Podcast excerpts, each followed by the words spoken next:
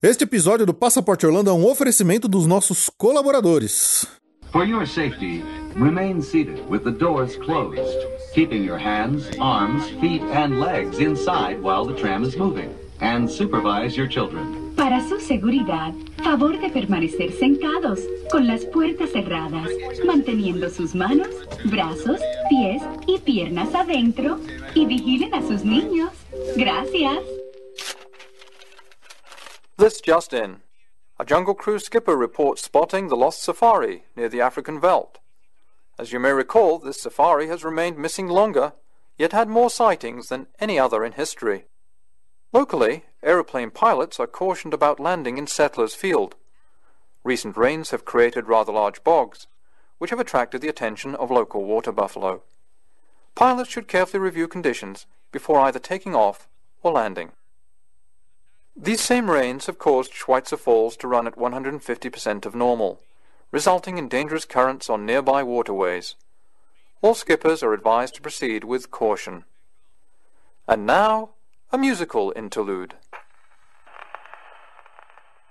Olá, amigos, bem-vindos a mais um episódio extra do Passaporte Orlando. Eu sou o Felipe. E eu sou a Ju. E estamos aqui para mais um episódio extra, mais uma vez garantido aí pela contribuição coletiva dos nossos amigos aí assinantes, que são aí, os colaboradores do Passaporte Orlando, que assinaram alguns dos planos do PicPay, né? Bateram a meta coletiva mais um mês seguido e estamos aqui para mais um episódio extra. Olha que legal. Valeu, pessoal. É isso aí. Então, se você quiser aí, se você gostou da brincadeira aqui, né? Se você quer fazer parte desse grupo aqui de assinantes colaboradores que ajudam a gente a manter aqui o passaporte ano seguindo firme e forte, é só baixar lá o PicPay no seu celular e assinar algum dos planos ali que esteja dentro das suas possibilidades. Lembrando que cada, cada grupo, cada valor tem suas recompensas individuais atreladas a eles, certo? Bom, mas então estamos aqui para um episódio extra e vamos fazer hoje o, algo que a gente já fez há um tempo atrás, quando a gente pegou um episódio extra desses inteiro e dedicou a uma única atração. Quando a gente fez a, sobre a Haunted Mansion, né? E hoje, em homenagem aí ao filme Jungle Cruise, que já estreou nos cinemas, está passando nos cinemas também, está passando no Disney Plus, nós vamos aqui falar sobre essa atração. Vamos falar tudo, histórias, segredos, curiosidades sobre a Jungle Cruise, lá, tanto da Disneyland quanto do Magic Kingdom.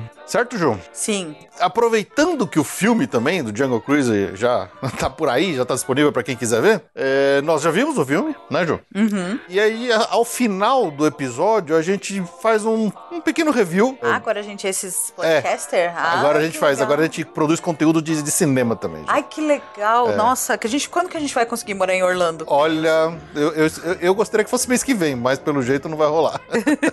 então, por causa disso, ao final do episódio, a gente, depois que falar da atração em si, a gente vai falar um pouco do que a gente achou do filme e comparar com as coisas que a gente conheceu aí da atração. Pode ser? Pode ser. Então vamos lá, vamos lá falar para vocês tudo sobre a Jungle Cruise.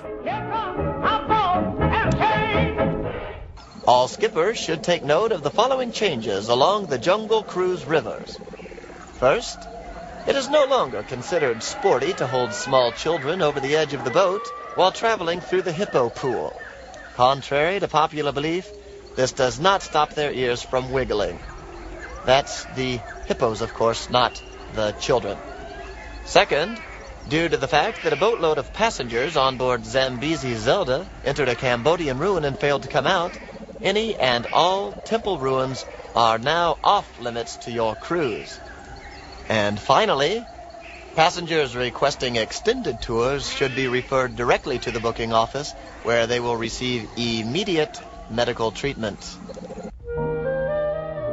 Bom, começar um pouquinho de história, né? Eu sempre gosto de fazer esses episódios começando um pouco, um, contando um pouco da história da atração, desenvolvimento dela e tudo mais. A Jungle Cruise é uma atração que ela é uma, a gente pode chamar ela de uma pedra fundamental do Walt Disney World, da Disneyland, ou seja, dos parques Disney, de tudo que foi desenvolvido dali para frente, né? Desde a abertura do, do, da Disneyland original, lá pelo Walt Disney em 1955, a Jungle Cruise sempre foi uma atração que esteve nos planos do parque desde o primeiro esboço, desde o primeiro rascunho, desde a primeira arte conceitual. A Jungle Cruise já fazia parte dos planos do Walt para o parque, para a Disneyland. Porque o próprio Walt, né, na época, quando ele, ele ainda em vida, né, a Disney tinha uns, uma série documental sobre a vida animal que se chamava A True Life Adventure. Era uma série documental sobre animais que, que, a, que a Disney produzia. Né? Uma das paixões aí do, do Walt foi essa questão de, de animais e tudo mais. Acho que tá, todo o background dele de viver em fazenda traz isso né, para ele. Então, um cruzeiro, uma, uma aventura onde você tivesse de alguma forma animais envolvidos sempre esteve nos planos da Disneyland. Só que o mais curioso é que o, a ideia original do Walt para atração era que fossem utilizados animais reais, animais de verdade no meio do cruzeiro. Então a gente iria lá no barquinho, tudo, e a gente realmente veria animais ali nas. É, safari, né? É, é Cima Safari, só que na água, exatamente. Sim, sim. só que, obviamente, desde lá do começo, ele já foi aconselhado por zoólogos e biólogos, falando assim: cara, o que você quer vai ser meio inviável, porque animais têm ciclos, a maior parte do dia eles passam dormindo, você não vai sempre conseguir controlar para que as pessoas vejam as cenas que você imagina que você vai ter na, numa atração dessa, né? E isso tirou essa, essa ideia do Walt de usar animais de verdade na atração do Jungle Cruise, e foi então que se teve a ideia de criar os animatrônicos. Os animatrônicos meio que surgiram dessa necessidade dele falar assim: eu preciso de é, animais. Plano B. É, é, eu preciso de animais, eu preciso de animais que se comportem de uma forma regular, onde eu tenha sempre cenas repetidas, que as pessoas, toda, todo o passeio vai conseguir ver a mesma coisa. Então eu não posso ter animal vivo, né? Mas é, é aquelas coisas que a gente já falou aqui em outros episódios. Né? As ideias no, do Imagineering da Disney, elas nunca morrem, elas ficam sempre guardadas num lugar. Então, muitos anos no futuro, né, o sonho do Walt foi concretizado no Kilimanjaro Safari no Animal Kingdom. E veja o tamanho da estrutura que tem que ter o Kilimanjaro Safari, para mesmo assim a gente sempre vê o leão dormindo. é, uma né? vez a gente já viu ele acordado. A gente já viu ele acordado, mas assim... Já vimos ele fazendo coisinhas. Imagina aquela estrutura, aquele tamanho todo do Kilimanjaro Safari contido naquela área pequenininha apertada do Jungle Cruise na Disneyland, né? Não teria como caber nada minimamente parecido com aquilo se eles fossem realmente utilizar animais, animais reais, né? Sim. Mas o interessante é que essa série documental que se chamava A True Life Adventure inspirou a criação do Jungle Cruise e da própria Adventureland, só que eles tiraram o True Life, virou só Adventure, né? Uhum. Adventureland. E também por um outro filme da própria Disney chamado Uma Aventura na África, né? Em nome original dele é The African Queen. É um filme de 1951 com Humphrey Bogart e a Catherine Hepburn, que se você vê esses, as cenas desse filme, tem muito a cara do Jungle Cruise, que é, são os dois é, num barquinho no meio do rio, no meio do mato, né? Acho que também é, muito acabou inspirando muito o próprio filme novo do Jungle Cruise recente aí com o The Rock. E aí, durante o desenvolvimento do, da Jungle Cruise, né, da, da atração, o Walt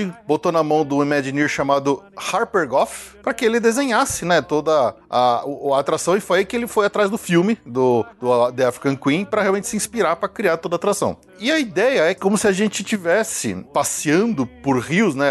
A ideia é que eles falam assim, a gente tem que homenagear meio que rios de várias regiões do planeta. Então, ele é, que é, é meio que um, um híbrido de rios da Ásia, da África, da América do Sul, uhum. né? O que seria, vai, nos anos 50 era o grande sinônimo de aventura, de, de coisas exóticas para o pessoal naquela época. É, é, o filme novo ficou na América do Sul. O filme novo acabou ficando na, na América do Sul, exatamente. Mas eles eram uns mix para ter animais, né, dessas quatro, dessas três regiões. Né? Sim, exatamente. Mas assim, o engraçado é que a atração, quando ela foi desenvolvida originalmente, ela tinha meio que uma, uma, uma pegada muito mais séria, né? Quando ela foi inaugurada em, em 55, né, 1955 na Disneyland, ela tinha uma pegada seriona. É, ela era totalmente diferente do que a gente conhece hoje da Jungle Cruise. Ela tinha até um ar meio educativo, onde os skippers, né? Porque lembra, é um barquinho que a gente entra, onde vai 12 pessoas mais ou menos ali entram, e tem o skipper, né? Que é o capitão do, daquela embarcação. Umas 20 pessoas. É, pode ser, deve ser um pouquinho mais. Que vai ali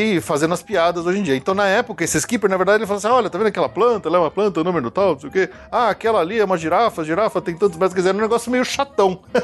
era um negócio meio esquisitão, assim. É, e muito sério, né? Não tinha o lado do humor. Então, essa versão original, ela durou pouco tempo na Disneyland, é, porque ela já tinha algumas cenas com animais animatrônicos, os macaquinhos, as girafas, não sei o que, os hipopótamos saindo da água. Já era uma coisa assim super avançada pra época e fez um grande sucesso inicial. Quando o pessoal foi, o pessoal adorou. Realmente ela foi um, um ponto de destaque da Disneyland. Mas tudo mudou e acho que a história da, dos parques Disney meio que mudou por conta da Jungle Cruise diz a lenda, né? Diz a história que o Walt tava lá no parque e aí ele ouviu uma mãe e uma criança uh, conversando. E aí a criança falou assim: Ah, mãe, vamos lá, vamos, eu quero voltar no Jungle Cruise. Aí a mãe falou assim: Ah, não, não vamos lá de novo, não. Esse a gente já viu. E aí que daí que veio meio que toda aquela história que o Walt fala, da, que falava que a Disneyland ela estaria sempre num estado de se tornar, ela estaria sempre evoluindo e, e mudando. Né? E aí, quando ele ouviu aquilo, ele falou assim: Cara, a gente precisa mexer nessa atração agora, a gente precisa colocar coisa nova para fazer as pessoas quererem voltar nela. E foi nessa que ele chamou um outro Imagineer com um nome mais bem reconhecido aí, que é o Mark Davis, né? O cara que a gente já falou bastante dele quando ele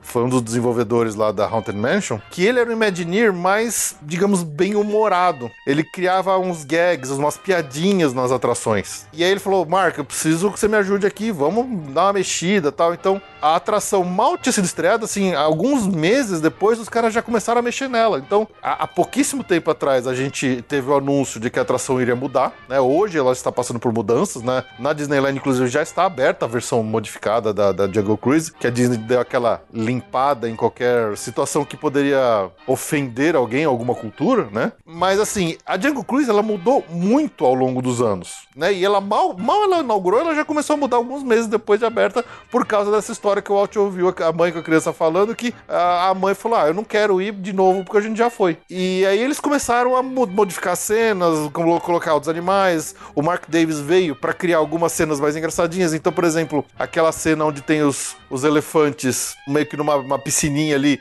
jogando água para cima, que a água quase que acerta dentro do barco, foi uma criação dele. Aquela cena onde tinha o, os exploradores ali, que era uma cena que foi modificada recentemente onde tinha, digamos, uns exploradores e os seus ajudantes, né, os seus carregadores neles, os ajudantes deles, sendo cutucado por baixo por um, por um rinoceronte. Aquelas cenas mais engraçadinhas foram é dessa segunda já interação da, da atração, que foi um, um, um toque que o Mark Davis deu para já dar um pouquinho mais de humor. Essa, essa parte das piadas que os skippers hoje têm muito forte, de vir fazendo aquelas piadas, trocadilhos, isso só foi implementado em 1962, né? Lembrando que ela inaugurou em 55, então quer dizer, ela teve esse começo muito sério, aí o pessoal, o pessoal falou assim: não, a gente precisa botar mais coisa, mais essa cena, mais é, informação pro pessoal querer voltar para enxergar mais coisa na atração, e também a gente precisa deixar ela mais um bem-humorada e tal. Então, essa foi, digamos, o primeiro ciclo, né, de, de mudanças que a atração sofreu meio que logo de cara, né? A gente não tinha nem a, a versão do Magic Kingdom ainda, que quando ela abriu em 71, ela já trouxe boa parte dessas coisas que foram modificadas e implementadas na Disneyland, lá na Califórnia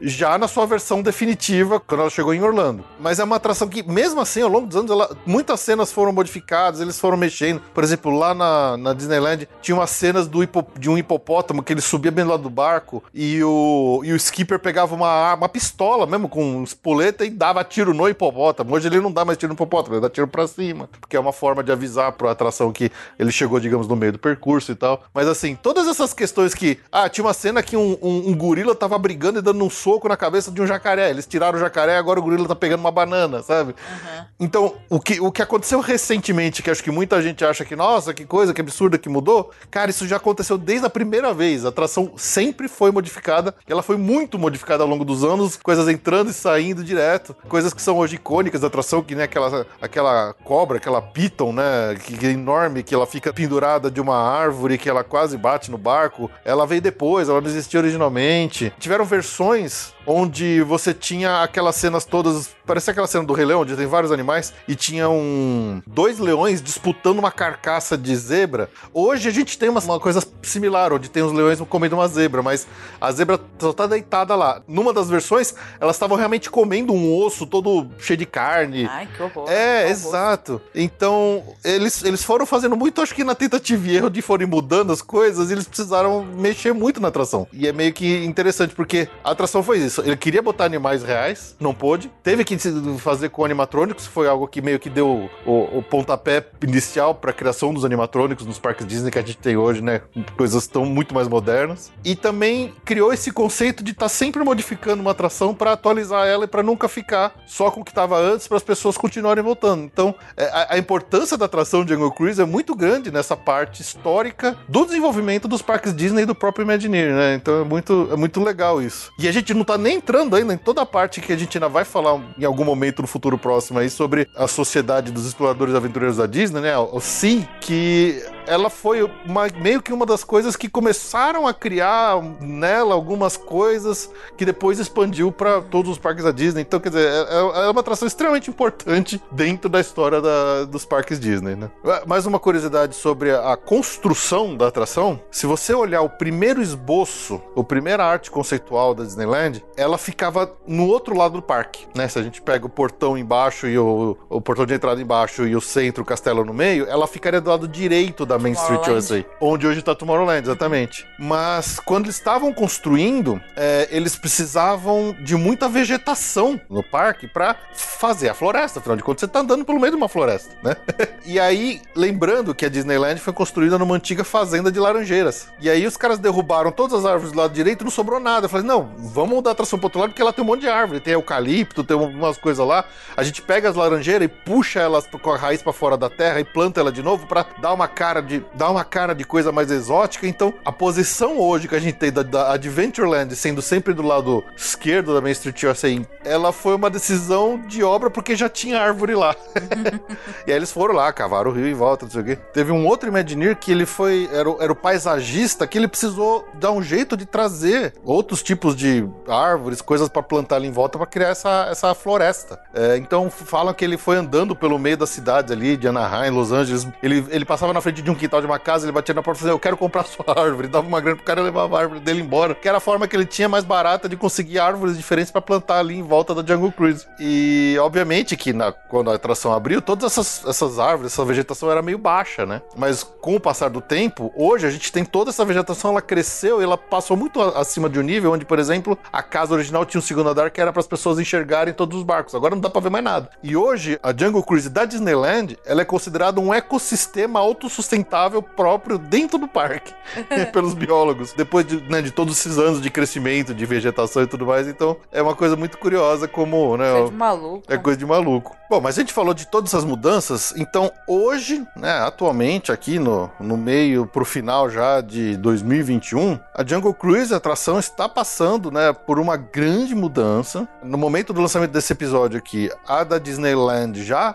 está já concluiu a sua modificação e a do Walt Disney World, acho que ela ainda está em fase de terem as cenas alteradas, mas hoje a gente tem uma história da atração, né, o storytelling dela é bem diferente do que era algum tempo atrás, mas ainda assim é muito interessante. E não, elas não mudaram a atração para que ela fique mais parecida com o filme. O filme não foi a motivador dessa modificação toda. Lembrando até que a Disney tá passando por um momento ali de retirar referências culturais defasadas e qualquer coisa que possa ser preconceituosa ou ofensiva para diversas culturas. Já foi feito várias, várias alterações na, na Piratas do Caribe, já foram feitas alterações A Splash. a Splash Mountain tá, né, pra- marcada para ser alterada. E a Jungle Cruise era uma das que tava ali no meio, porque realmente ela tinha algumas coisas, né, representação de povos indígenas, africanos, de uma forma bem caricata, bem, ah, bem antiquada. Então eles precisavam dar uma mexida nela. E aí eles aproveitaram que existe toda esse, essa, essa história hoje da, da sociedade dos exploradores para melhorar a, a história que a gente acompanha e que a gente vê dentro do passeio, dentro do, da Jungle Cruise.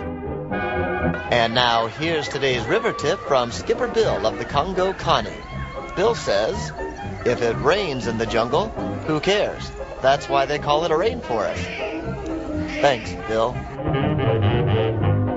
Então vamos lá, qual que é o storytelling? Qual que é a história que a gente vai viver quando vai vivenciar, vai conhecer quando a gente ab- aborda lá o World Famous Jungle Cruise, né? O famoso, o mundialmente famoso Jungle Cruise. Em 1911, né, a Jungle Cruise Navigation Company foi fundada pelo Albert Falls. A função dessa Jungle Cruise eh, Company, essa companhia, né, era transportar eh, mensagens, passageiros, aventureiros, cargas pelos muitos rios, eh, rios de aventura das florestas aí do mundo.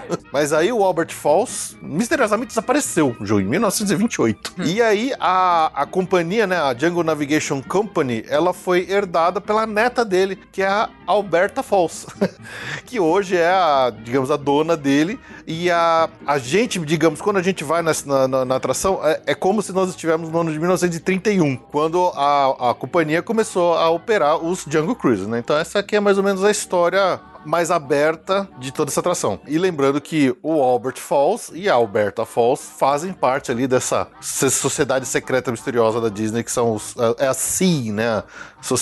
a Sociedade de Exploradores e Aventureiros. Mas aí, quando nós vamos na atração, né, quando a gente entra na fila, ah, nós começamos a ver outros detalhes e informações sobre a expedição que saiu antes da gente. E ela se perdeu no meio do caminho. E é o que a gente vai vivenciar, a gente vai ver isso na fila, né? A gente vai começar a entender.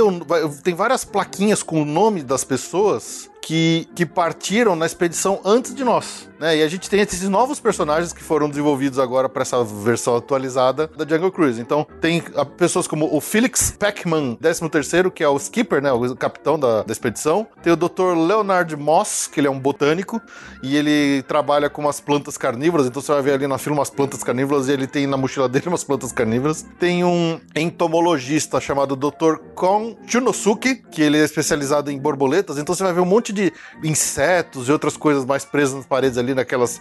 É, com aqueles pinzinhos, sabe? Quando você tem aquela exposição de insetos. Também tem uma artista, né? Uma pintora chamada Rosa Soto Domingues e uma observadora de pássaros chamada Siobhan Murphy, né? Uma, uma irlandesa, que ela tem o apelido de Puffin. Então, esses personagens, a gente vai ver muito deles na fila da atração. Então, vai ter um cantinho ali que tem uns quadros todos pintados, um monte de é, sujeira de tinta, que é da Rosa Soto Domingues você vai ver todos os insetos do Kon Shonosuke. Você vai ter uh, as, as plantas do, do botânico, que é o Leonard Moss. E aí, a gente sabe que essa, essa, essa expedição saiu da gente, mas os caras se perderam, né? E aí, conforme a gente vai andando no nosso passeio, tem aquela cena onde tem aquele monte de gente pendurada numa árvore com um rinoceronte cutucando por baixo, e são eles. São esses personagens que estão lá. Aí você fala assim, poxa, mas o que aconteceu? Por que, que eles estão aqui? E aí, anda um pouquinho mais pra frente, a gente encontra o barco deles afundado.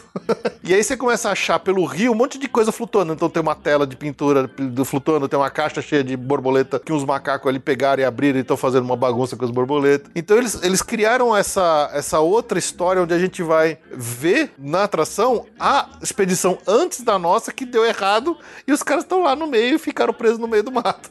o que é bem interessante, né? Isso é em Los Angeles, né? Na verdade, essa, essa aí tem nas duas versões. É que a versão de Orlando ela é um pouco mais longa, ela é um pouco maior. Uhum. Ela vai estar assim também. Ela não Mas é o. Essa aqui a gente tá falando da, de. Agora a gente tá falando da, exatamente, a de Anaheim, da Disneyland, que ela já, a versão já tá pronta, já tá modificada. Mas isso também vai ser feito em Orlando. E a fila, a fila dessa atração, ela é forrada de detalhes, easter eggs e outras coisas mais que constroem toda a história da atração. Então, existe um mapa. É, é o mapa ele tem exatamente o traçado que a gente vai na atração lá da Disneyland. E aí ele fala exatamente quais são os nomes dos rios por onde a gente passa, né? Para quem tem curiosidade. Então, a gente começa passando pelo rio Irrawaddy, aí depois a gente passa pela piscina dos elefantes, onde eles estão se banhando.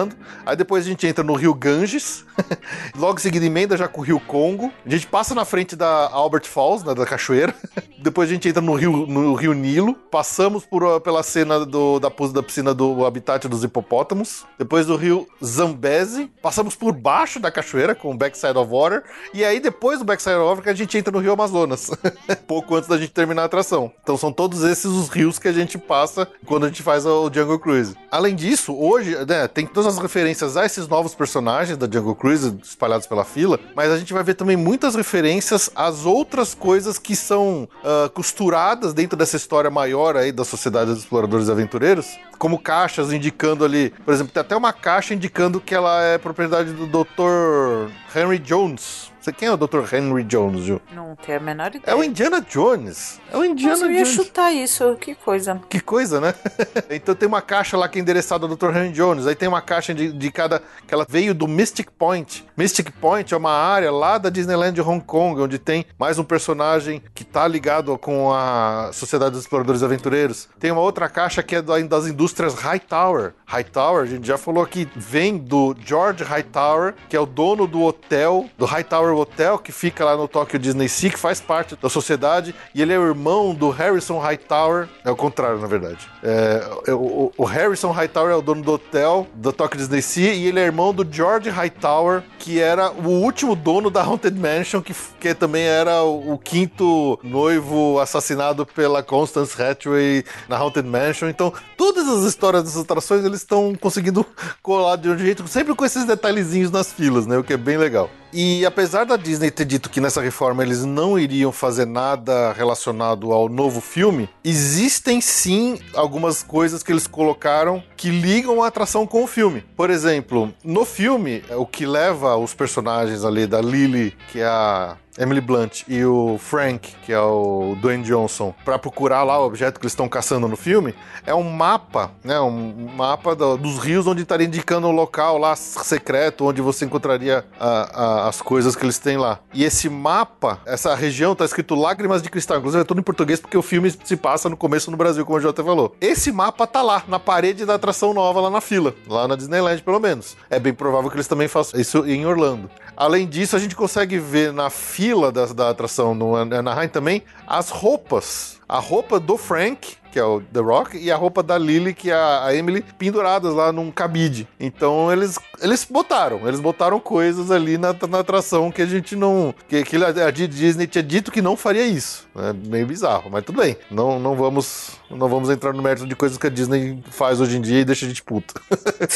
um outro easter egg interessante também, que liga com toda a história da, da Sociedade dos Exploradores Aventureiros que acharam lá na Disneyland, na fila, tem um chapéuzinho, um fez. Pra quem não sabe, fez é aquele chapéu chapéu vermelho, acho que ele é marroquino. É marroquino esse chapéu? Aquele chapéuzinho, acho que é marroquino, que ele tá num canto lá, guardado debaixo de uma escada, e tá escrito Albert nele. E aí o pessoal pode achar que é do Albert Falls, né? Afinal de contas, ele é um personagem da Jungle Cruise. Mas em todas as fotos que a gente vê, as imagens conceituais do que a própria Disney divulga do Albert Falls, não existe nenhum fez na cabeça dele. Ele usa aquele chapéu, o chapéu de explorador mesmo, de aventureiro dos anos 30. então, o que se supõe é que esse Albert, com esse Fez seja o macaquinho Albert que tem lá na Mystic Manor, na Disneyland Hong Kong, que aí faria todo sentido, porque o macaquinho usa um Fez. Né? Então é mais uma coisa para ligar tudo aí. Bom, eu já falei, depois que a gente passa pela, pelos personagens novos lá, que estão todos fugindo do rinoceronte, tomando cutucada pro, na bunda, a gente passa pelo barco deles que tá afundado mesmo, tá no fundo e tem até um hipopótamo na frente. Depois a gente passa por uma outra cena onde tem um barco encalhado, mas ele tá, né, ele não tá afundado. E esse barco, ele tá cheio de macaco, onde teriam outros suprimentos e itens desses personagens, e os macacos estão fazendo uma festa, fazendo uma zona. Macaco com um lápis na mão, assim, com a cara toda pintada, né, com os suprimentos lá da, da artista lá que a gente falou. E o nome desse barco, quando você lê é, o, o, em cima dele, é o Mekong Maiden, porque aí entra a, uma, uma, uma coisa interessante que a Disney fez. Todos os barcos do Jungle Cruise, eles têm nomes próprios. E ele tem o nome desses como se fosse o nome de embarcação mesmo. E cada, cada um desses barcos que nós vamos, a gente vai pode ler em cima do nome dele, né? Então os nomes sempre são um joguinho de palavras com o nome de algum rio, de alguma coisa, e um outro nome feminino que acompanha aquilo de uma forma meio sonora. Então tem o Congo Queen, o Amazon Bell, o Rondo Hattie, o Kissimmee Kate, o Nile Princess, o Yangtze Lotus. Então são vários barcos que têm seus nomes próprios. Mas, ao longo dos anos, tiveram alguns desses barcos que existiram na atração e que eles foram aposentados. A Disney simplesmente pegou e tirou eles de circulação mesmo da, da atração. Então, por exemplo, o Mekong Maiden é um barco que ele estava lá na abertura, mas ao longo dos anos ele simplesmente foi abandonado. E ele, ele não estava mais, digamos, na rotação de barcos que faz a atração no dia a dia. E agora que eles precisavam de um barco ali para afundar ele e deixar ele todo quebrado com os macacos quebrando tudo, eles botaram justamente o Mekong Maiden na Disneyland. A versão de Orlando é o Congo Kate, que é a mesma coisa. Também é um barco que existia na, na rotação ali. Ele foi retirado, ele foi aposentado do Magic Kingdom. E é o, o nome do barco que vai ser utilizado quando a atração reabrir com ela reformada. Então até nisso a Disney brincou ali. Eles ressuscitaram nomes antigos do, de barcos que estavam é, já aposentados. e uma outra coisa interessante desse barco com os macacos tudo fazendo as macaquices, um desses macacos na Disneyland, ele tá segurando um mapa todo rasgado. Esse mapa rasgado, se você lê ele com atenção, é o mapa da Jungle Cruise de Orlando, do Walt Disney World. E no Walt Disney World é o contrário, é o macaco segurando o mapa da Disneyland. Então eles fizeram essa referência cruzada de cada uma das duas atrações dos Estados Unidos iguais do Jungle Cruise, né? Jogando uma pra outra nessa história aí dos macacos segurando o mapa, né? Foi uma brincadeira legal que eles fizeram. Que legal. Bom, e aí tem todas as novas cenas na, na atração, onde você vê um monte de outras coisas, por exemplo, os macacos tudo fazendo maluquice com, com as caixas de borboleta lá do entomólogo. Tem, além das pinturas que a gente já falou no barco. Mais umas últimas curiosidades aqui, bem rapidinhas. Vocês sabem que as águas, né, os rios ali, por onde a gente passa na Jungle Cruise, eh, são super rasinhos, né? Nem parece, mas é muito raso. E por isso que a Disney tinge a água a água poderia ser clara, bem, bem clarinha, mas eles tingem a água para ela ficar escura, primeiro por uma questão de tematização, né? Para ficar mais parecido com um rio de, de mato mesmo, de floresta, mas também para esconder todos os mecanismos ali dos animatrônicos e também o trilho, né? Que guia o barco, né? Afinal de contas, o barco não tá solto, o skipper não está ali pilotando o barco de verdade. Desculpa quebrar magia, mas é para isso. Então, ao longo dos anos também a, a cor da água foi mudando. Ela começou sendo tingida de, de marrom no começo, depois passou para um verde escuro. Hoje ela tá para uma cor mais cinza escuro, né? Então eles vão mudando as cores conforme eles acham que mexe mais na tematização. Uma outra coisa interessante é que na Disneyland, também na fila, quando a gente tá entrando nela, existem uns. Parecem uns retratos, que são umas silhuetas de três personagens, que são o Albert, né? O Albert Falls, o Albert II, que seria o filho dele, e a Alberta Falls, que é a neta hoje dona do Jungle Cruise Navigation Company. E são aqueles quadros antigos, na verdade é uma silhueta escura, né, preta, né, no, num fundo, num retrato bem velhinho assim. Isso aí é uma referência à própria Disneyland, porque existia, acho que não existe mais, existia uma, uma coisa que você poderia, podia comprar, né, um, um souvenir que você podia comprar na Disneyland, lá na Main Street USA, que uma artista, ela iria recortar num papel a sua silhueta. Você podia pagar para isso, ela, ela, ela faria ali, ela, você senta, né, ela, você posa para ela e ela na hora recorta ali a sua silhueta num papel e você compraria essa,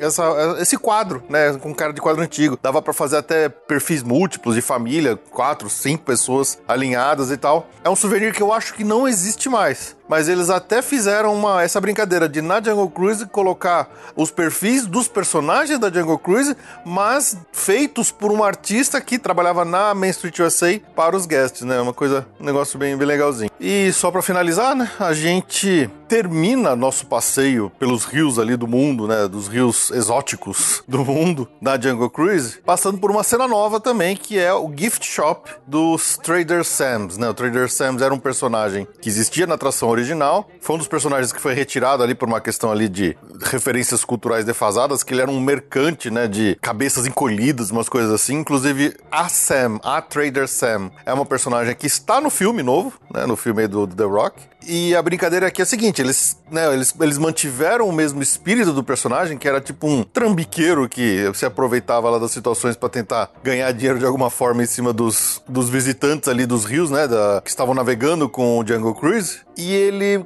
junta os cacarecos e as itens e as coisas que foram esquecidas, né, pelos outros, né, como se fosse um achados e perdidos, mas na verdade ele transformou o achados e perdidos num gift shop. Então ele cata tudo que teoricamente os, as, as expedições anteriores perderam na floresta ali, perderam no percurso e vende pra gente no finalzinho. Então tem até uma brincadeira se você prestar atenção. Tem assim um cruise photo, né, para você tirar sua foto do cruzeiro. Só que tá cheio de macaquinho, né? Na loja em si a gente não vê o Sam, né, o Trader Sam.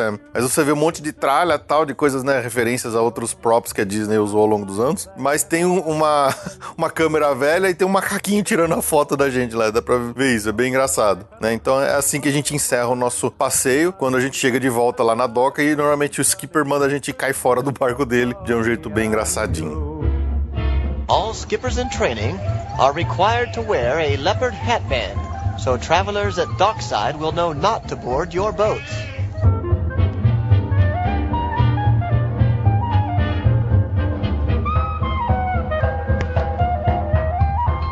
We know that communicating on the jungle rivers can be difficult at times, so we're always glad to pass along any warm personal greetings from one skipper to another. Here's one now from the skipper of the Senegal Sal to the skipper of Irrawaddy Irma. If you can't drive, stay off the river. Isn't that nice? Mas em Orlando, além da atração propriamente dita, a gente tem uma outra coisa adicional que também se amarra com ela, onde tem muito mais backstory, muito mais informações e easter eggs e segredos para serem descobertos, que é o restaurante, a Jungle Skipper Canteen, que na história é como se ela fosse, digamos, o, o quartel-general, né? O QG, é o, o centro de comando ali dos skippers, né? O centro onde eles podem descansar durante os, o, os cruzeiros que eles fazem nos rios ali. É, então ele, tá, ele é integral mesmo na história da atração. E o que, que é importante? O que, que é uma das coisas mais legais que tem nessa. no Skipper Cantinho, além de ser um restaurante que você pode sentar e comer?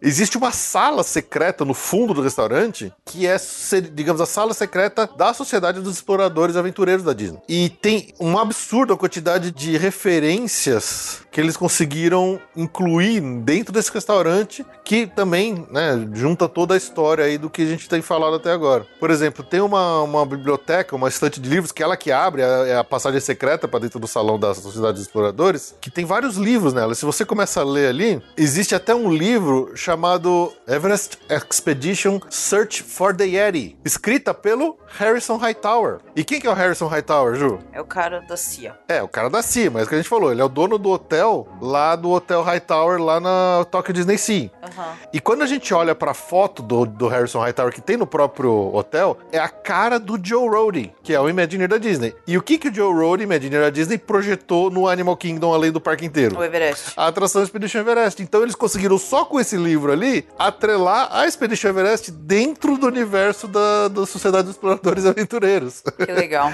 é muito bom. Então tem vários livros ali interessantíssimos para você começar a fuçar e descobrir outras coisas que, que ligam toda essa história aí da, da sociedade, da Jungle Cruise com outras atrações da Disney. Eu ainda acho que eles vão conseguir algum dia botar até o Piratas do Caribe. Eles vão fazer mais coisas lá. Não é possível. outras coisas mais que a gente pode enxergar lá na, dentro do restaurante. É, se você olhar para cima, você vai ver uma porta de um escritório né, com o nome da Alberta Falls é escrito na, na, na, porta. Dá até pra ouvir uma, uma voz de alguém conversando com um sotaque indiano meio forte, que, que é, é a própria Alberta, que tá lá. E entre os muitos livros que estão naquela estante lá da, da, entrada secreta, tem vários interessantes. Tem o próprio Jungle Book, The Jungle Book, né, do, do Mowgli. Digamos, ele é o, o, o livro que serve pra chave secreta para abrir a porta da sala secreta da Sociedade dos Exploradores Aventureiros. Tem alguns outros livros que se referem a, a, a atrações extintas dos parques. Por exemplo, tem um livro que chama A Flight Through Dreams, do lado dele tem outro livro que está If You Had Wings, You Could Fly, que é uma atração da, da Delta que tinha no, no Magic Kingdom, por exemplo, que hoje é o, o, local ocupado pelo Buzz Lightyear. Tem um livro que é o True Life Adventures da Wedge, ou seja, né, a gente falando do documentários uh, sobre natureza que inspiraram a atração, eles transformaram isso no nome de um livro. E o Wedge, que são as iniciais do Walter Elias Disney, referência, é, que era o nome da empresa que começou tudo que depois virou Imagineering. Tem outro livro que é o The Wildest Ride by J.T. Toad, né? Que é também referência à atração do Mr. Toad Wild Ride, também extinta lá no Magic Kingdom. Em outro livro chama Meeting Royalty, e o autor é o Sklar, também é uma homenagem ao Imagineer Marty Sklar, que trabalhou mais de 54 anos pro Walt Disney Imagineering. Lá dentro a gente consegue achar também um chapéu da Mary Oceaneer, que é uma outra membro da Sociedade dos Exploradores Aventureiros, que ela tá bem referenciada no parque Typhoon Lagoon. A gente acha ela lá no Typhoon Lagoon. Mas é isso, o que não falta são easter eggs e curiosidades nas atrações do Jungle Cruise, né, João? Sim. Bom, acho que a gente até falou isso num outro episódio que a gente comparou as atrações também. A versão do Magic Kingdom, ela é mais longa, ela tem mais cenas. Tem toda, inclusive, uma cena dentro de um templo, é, o cambojano, talvez, uh, onde a gente tá vendo um tigre e tal. É bem legal a cena, é meio escura, dá até um medinho, né? Mas uh, o ponto alto da atração, sempre, é a oitava maravilha do mundo, né, Ju? Sim. Que é... O Backside of Water. O Backside of Water. Essa piada, ela é tão recorrente, ela é tão longa que todo mundo espera. Esse, os próprios skippers, né, os, os, os, cast members, que são os skippers, eles falam assim, cara, fica todo mundo ansioso. É uma piada batida, é uma piada velha, é uma piada... Todo mundo já sabe que vai vir, mas se não vier, não as pessoas... Vale o. É, é como se não tivesse andado, entendeu? então a brincadeira é essa, quando a gente passa pelo, pela frente da Schweitzer Falls, né, que é a cachoeira homenageada com o nome do Albert Falls, não, do, não tem nada a ver com Schweitzer. na, aí nas, quando a gente termina a volta, a gente passa por baixo dela, e é quando o, o cast member fala assim: a oitava maravilha do mundo, a parte de trás da água, the backside of water. Então é um dos, dos pontos altos de todo cruzeiro, do famoso cruzeiro do Jungle Cruise, é o backside of water. É que tem essa questão das piadinhas e dos trocadilhos que eles fazem, né? Como a gente falou, não era o humor não era algo original da atração, mas era um ponto importante que hoje, né, faz muito, é meio que uma parte vital da atração, que é o que faz a pa- boa parte da repetibilidade dela, pra quem vai muito no- no- nos parques e tal. É essa questão das piadinhas que os caras fazem, dos trocadilhos e tal, porque cada skipper ele entrega de um jeito diferente. Tem Ele- uns mais legais que os outros, né? Exato. Então, eles têm um roteiro a seguir, né? Não é 100% improviso. Eles têm um roteiro de várias piadas, acho que a Disney até passa pra eles, sei lá, Ah, algumas mas timing de comédia é uma coisa que uns Exato. têm, outros não têm. Eles podem ter o mesmo roteiro, mas a forma de entregar é diferente. É diferente. por- Pela capacidade das pessoas. Então, tem vezes você pega um é mais ou menos, tem vezes você pega um que é mais legal. Uhum. E a piadinha é de pan mesmo. Sim, exatamente. Existe um roteiro com várias com variações de piadas pra determinados momentos que o, o- quem tá lá, o cast member que tá lá no barco, ele pode escolher o que vai fazer, né? Ele pode ensaiar da forma dele, mas realmente, timing de comédia, cada um tem um. A gente já foi com alguns skippers que você vê que o cara tá basicamente repetindo ali o texto. É, ele não tem aquela, aquele punch de comédia, né? É. Mas o que é engraçado é, a única questão é, é tudo em inglês. Sim. E, e você tem que entender inglês, você tem que entender o trocadilho em inglês para conseguir aproveitar isso bem. Então talvez por isso que seja uma atração que ela não é tão valorizada por visitantes brasileiros, digamos. Eu mesmo já, já tive muitos receios contra ela, eu achava qualquer coisa a atração. A gente ficou muito tempo sem ir, né? A gente ficou muito tempo sem ir, exatamente. Mas depois de, digamos, ah, entender mais a história, conhecer melhor o backstory dela, e ainda mais hoje, com todas essas alterações que ela está sofrendo, e ver toda a integração dela dentro dessa história maior aí dos, da sociedade dos exploradores, é uma atração que, pra mim, cresceu muito. E hoje eu gosto dela. eu gosto das piadinhas, eu acho mó engraçado. Eu, tenho vontade de voltar nela, pra, se a gente conseguir algum dia voltar para os Estados Unidos, né, obviamente. É, eu não tenho ela no meu top, não. É Não, uma não que é eu top. dispenso, assim, de certa forma. A fila é muito chata, né? A fila. Então, hoje ela tá com mais coisas. A fila era mais chatinha, mas hoje ela tem mais coisas pra se olhar, porque eles, eles reformaram isso, né? Eles mexeram nisso. E só como curiosidade, alguns skippers famosos que trabalharam na Jungle Cruise ao longo dos anos ali. Kevin Costner foi um skipper. o John Lasseter, famoso por ter sido um skipper, né? Diz, ele sempre conta essa história lá que é, muito do storytelling que ele aprendeu pra depois aplicar nas coisas da Pixar veio do, do tempo dele como skipper lá no Jungle Cruise. Mating season has begun at the African elephant staging grounds. All boats are cautioned to use extreme care when traveling through this part of the jungle. Attention all skippers. Tomorrow night's bachelor party for Skipper Carl, originally scheduled for the African elephant staging grounds, will now be held at the Indian elephant pool. Proper swimwear is mandatory. O que, que você mais gosta da atração? Eu gosto. Ah, eu, eu acho que os skippers, quando a gente pega um skipper animado, e o Jingle Cruise também. O Jingle Cruise, bem lembrado, a, a variação de é- Natal. É, bem legal, eu gosto também. A gente sempre quase vai nessa época, né? A gente Pois é. muitas vezes pegou o Jingle Cruise e não o Jungle Cruise. Exato. E gosto muito. E o, o interessante das, das piadinhas dos skippers é que as piadas começam na fila, lembra? Que normalmente quando a gente tá na fila, fica tocando uma musiquinha, anos 30 ali, um jazzinho Ai, e tal, Big uns, Band. Tem uns textinhos. E às vezes um cara pega o microfone e fala alguma coisa ali. É verdade. E- então não é só dentro do barco que a gente ouve as piadas, a gente ouve as piadas já da fila. e eu lembro, eu lembro uma que eu achei muito louco, assim, é besta pra caramba, mas aquela que é tão besta que você não tem como não rir. Que é aquela assim, atenção senhores, um minuto da sua atenção. Muito obrigado. Quer dizer, é besta, assim, o cara faz um negócio que é idiota, mas é engraçado. Então, esse, esse humor deles é. Esse humor de. É o dead jokes que os americanos chamam, né? que é piada Do tiozão do, do pavê. tiozão do pavê. Eles, eles fazem muito e acaba sendo engraçado, acaba encaixando com o estilo deles ali da, na atração. Bom, eu, eu gosto disso também, mas pra mim, realmente, hoje, o meu- uma parte favorita da atração é todo esse storytelling, esse lore que existe em cima dela, assim, eu acho fantástico. Ficar com as caçando esses detalhezinhos e costurar com todo o big picture da história dos Sociedade dos Exploradores Aventureiros. A gente vai fazer um episódio só sobre ela qualquer dia aqui, prometo. Eu não vou nem convidar a Ju, porque a Ju não vai nem participar, ela vai ficar quieta, tudo. Então, vocês vão ficar sem a Ju, azar de vocês. Não, eu acho Sociedade dos Aventureiros Exploradores muito interessante. Aham.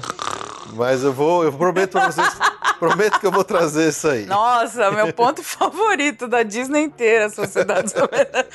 Uh! É, Você não chama pra fazer programa de compras, você não chama pra fazer programa de comida, você não chama Lógico pra, chama, pra, fez de fazer dia. programa de falar de orelhinhas do Mickey. Você não essas coisas você não chama. Lógico, eu acho falar de orelhinha pra mim, ok. Não, vamos, vamos, vamos, vamos falar de Sociedade dos Exploradores. Tá. Chata pra caramba. Ah, sabe outra que você pode me chamar? É. Pra vamos falar de é, Imagineer. vamos fazer. bio- Never, nunca. Você, Me chama, vamos falar, vamos fazer a biografia completa. você está desconvidada pro Do- episódio que eu vou falar que eu quero fazer sobre Imagineering aí. Você, vamos começar pelo número do sapato, Aham. quantidade de filhos, nome dos filhos. Você está desconvidado, pode ficar tranquilo. Adoro, adoro. adoro história.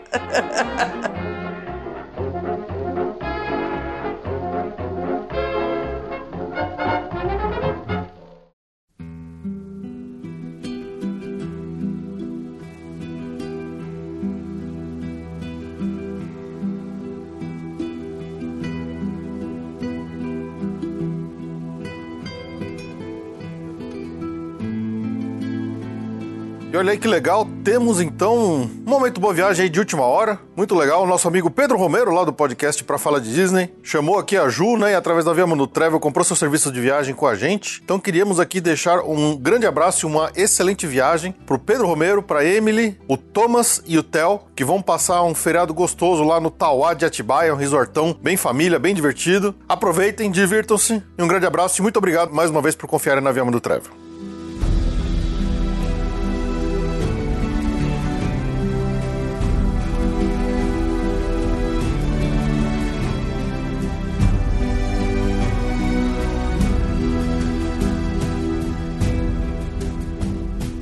Ju, Jungle Cruise, filme estrelado por Dwayne The Rock Johnson e Emily Blunt, estreou agora em 2021 no Disney Plus e também nos cinemas. E nós já vimos o filme. Vimos o filme na semana passada. E, e aí, o que, que você achou do filme? Gost- Gostaria apenas de fazer um lembrete que nós não somos críticos de cinema, a gente só vai dar nossa opinião totalmente baseado em Achismo. achismo, tá? É, não é uma crítica, assim, tipo, com embasamento de alguém que estudou, Exatamente. coisa do tipo, tá? Olha, é um filme ruim? Não. É um filme que é nitidamente um rip-off de outros filmes. Piratas do Caribe. Ah, Desculpa, A múmia, aqui. a múmia. A múmia. Gente, é a múmia, É a né? múmia, é a própria múmia. É a múmia do É uma- Brandon Fraser. É, é uma mistura de múmia com Piratas do Caribe inacreditável, assim. É. É ruim? Não, não é ruim. Mas acho que. É memorável? Não, porque a gente já viu a múmia. É verdade. Assim, os personagens são basicamente. Tudo bem. A gente vai dar spoiler ou não? Ah, atenção, spoiler liberado a partir de agora, tá? Já, já se vo- pode? se você não viu o filme, para, vai ver o filme e depois volta. Senão, se você ficar daqui pra frente por sua própria conta e risco, está sujeito a tomar spoilers do filme, ok? É. Esteja avisado.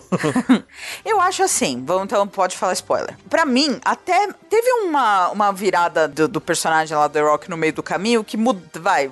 Apesar de não ter entendido muito a razão daquilo ter acontecido, mas assim, até o meio do filme eram os três personagens do da múmia, Da múmia, escrito. perfeito. Era o, o The Rock, era o próprio Rick, que é o Sim. Brandon Fraser. Não, e aí você fala desse momento da virada do The Rock, né, do, do Frank, pra mim, dali pra frente vira Piratas do Caribe. Exato. Até esse momento é a múmia. Eu não vou lembrar o nome de uma personagem, tá?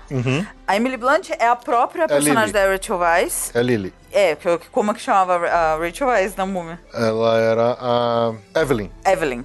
E o irmão é basicamente a mesma pessoa do irmão da. né? Da, do irmão. É- Eram os mesmos três os mesmos três personagens. personagens, é verdade. O Rick, a, é- é a Evelyn e o, e o irmão lá, que eu não vou lembrar o nome. É o mesmo personagem. É o mesmo personagem. Tava a mesma história. Eu tava até assim, falei, gente, mas eles podiam ter disfarçado, sei lá, né?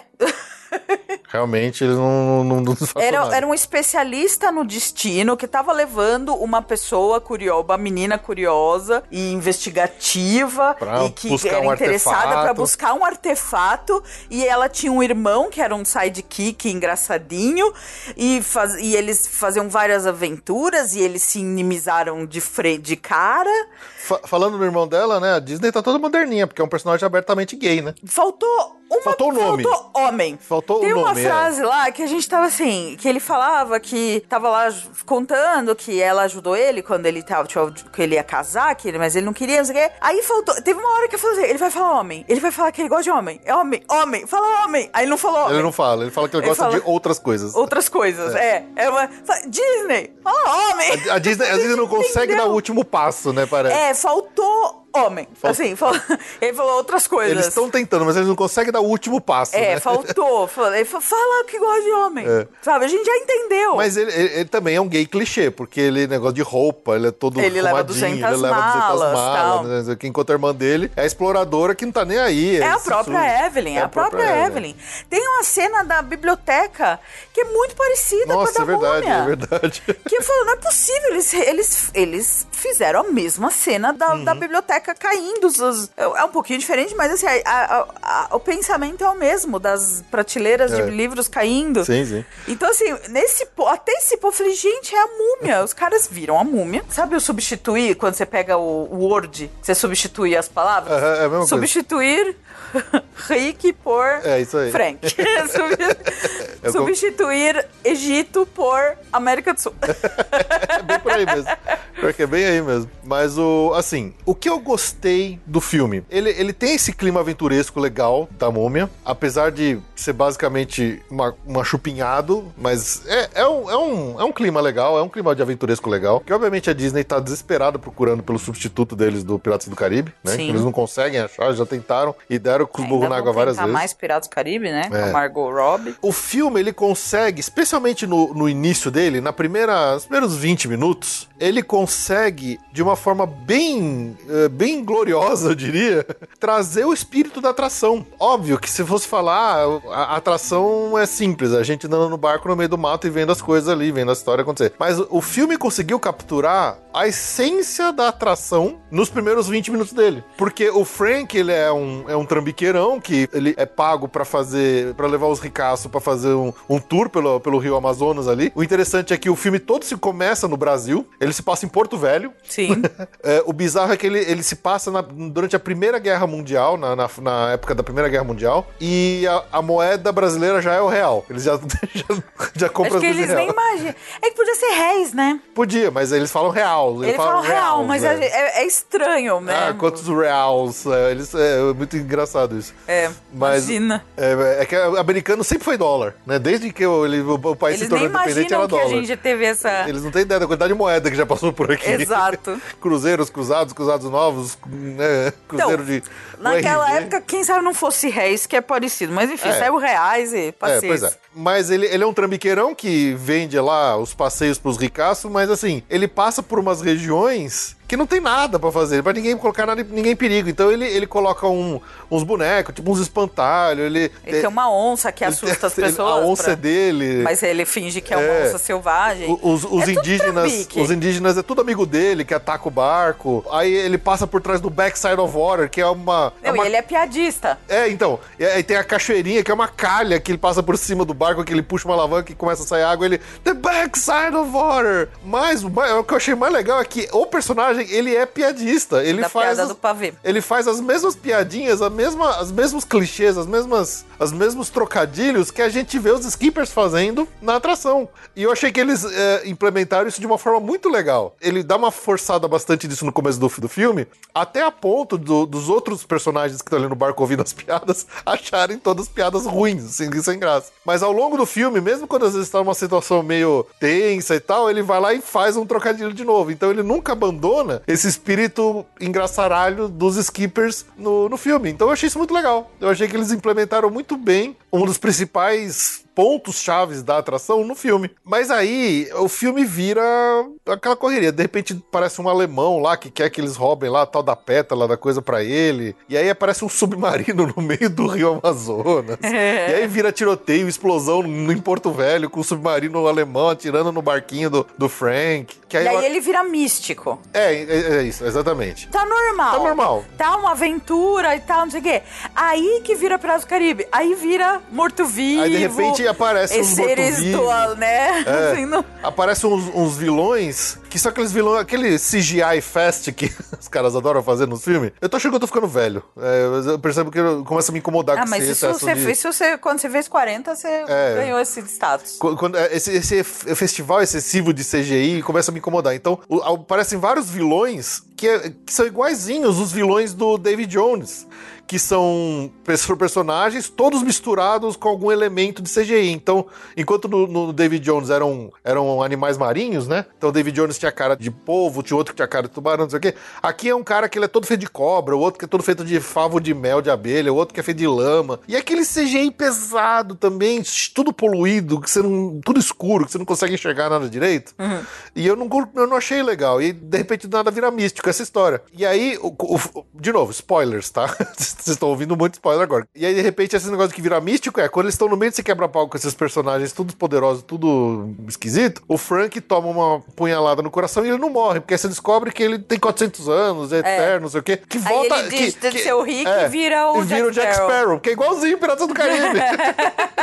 do Rick da Múmia ele vira o Jack Sparrow. Então é, é um mix. É um mix. É um mix. Aí, sei lá, assim, aí em termos de plot, eles conseguem chegar lá no lugar, aí. É, eu já tinha pegam... desinteressado um é, pouco. Aí o final, nossa, se mata para pegar uma pétala lá da árvore. E aí a mulher que queria, porque queria aquela pétala para salvar e uh, curar todos os males e ajudar os esforços de guerra, ela decide gastar essa pétala para reviver o Frank. Que já viveu 400 anos e que tava já viveu bem, 400 anos. tranquilo de boa de de morrer. Mas aí né? você acha que, poxa, ela sacrificou, sacrificou a pétala dela, mas depois que ele revive, aí nasce outra, outra flor com a pétala, então tá tudo bem, sabe? Nossa, eu achei tão, tão, tão esquisito, tão mal escrito esse final do filme. Eu acho que eu, eu acho que é talvez mais a nossa velhice é. que tá agindo, porque a gente viveu isso, essa, esse, a gente viu esse filme quando a gente era bem mais novo, quando viu a múmia. E Sim. a gente adorou. Tanto que é um filmaço favorito. Tá Sim. passando a múmia, a gente tá vendo. Não importa quanto que os efeitos já estejam defasados Exato. e coisa assim. Porque você gosta. Então eu acho que aí, talvez, seja uma coisa de idade mesmo.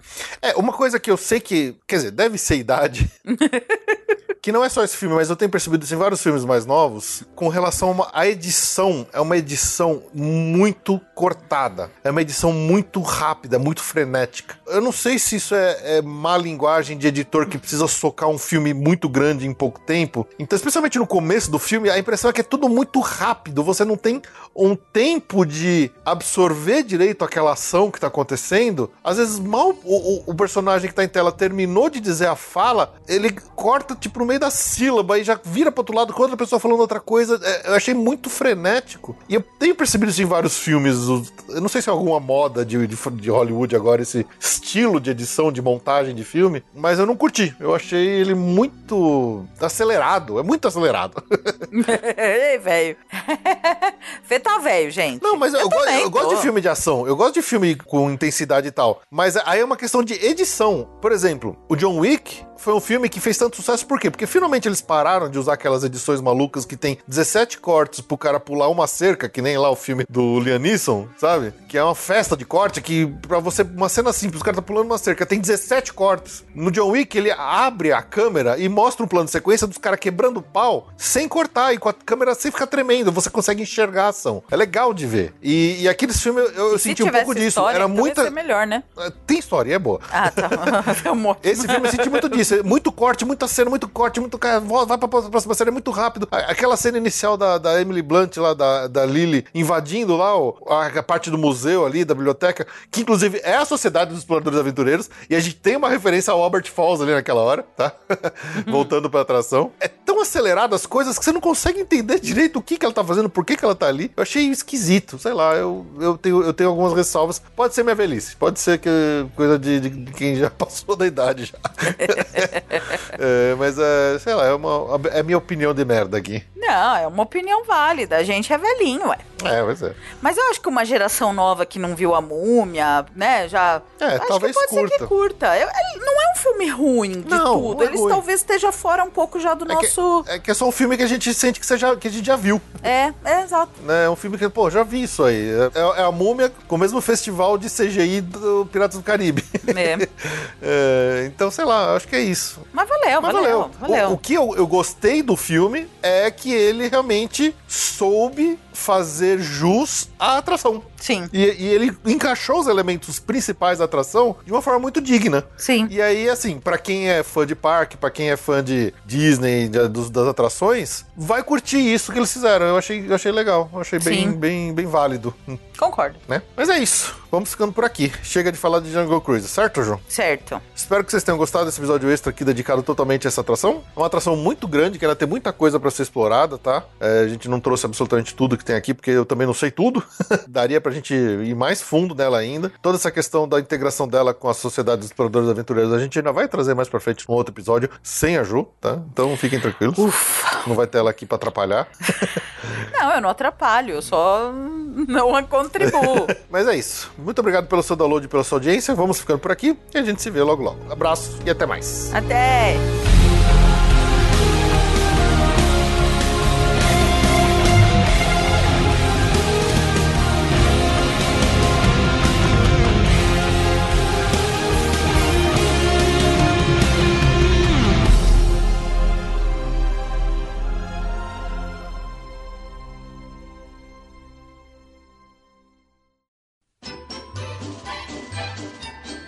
Muito bem, agora para finalizar, vamos ao agradecimento nominal aos nossos amigos colaboradores que assinaram algum dos nossos planos aí lá no PicPay de Busch Gardens acima e recebem aqui ao final de todo episódio o agradecimento nominal como parte de suas recompensas individuais. Vamos começar aqui agradecendo nominalmente os assinantes, começando pelo grupo Busch Gardens, que é a Beatriz Amorim, Bruno Ferreira, Daniel Gropo, Erika Rabelo, Mariana Miura Suzuki e Pedro Fogolin. Do grupo Disney Springs, Alex Marques dos Santos, Amanda Paixão da Silva, Ana Laura Ladeira, Ana Luiz Araújo, André Luiz de Marca, André Delgado Jitsin, Arjuna Conde, Bárbara Carvalho, Bruno Rodrigues, Camila Mouro, Danilo Queiroz, Débora Mendonça, Fabrício Santiroque, Jorge Fradique, Gregório Fonseca, Jansen Silva de Araújo, Joatan Carvalho de Souza, José Brasiliano, José Medeiros, Juliana Esteves, Juliano de Castro Ribeiro, Karina Henriques de Oliveira, Lilian Cardoso, Lisiane Chontag, Loreta Bretos, Lu Pimenta, Luiz Eduardo Vasconcelos,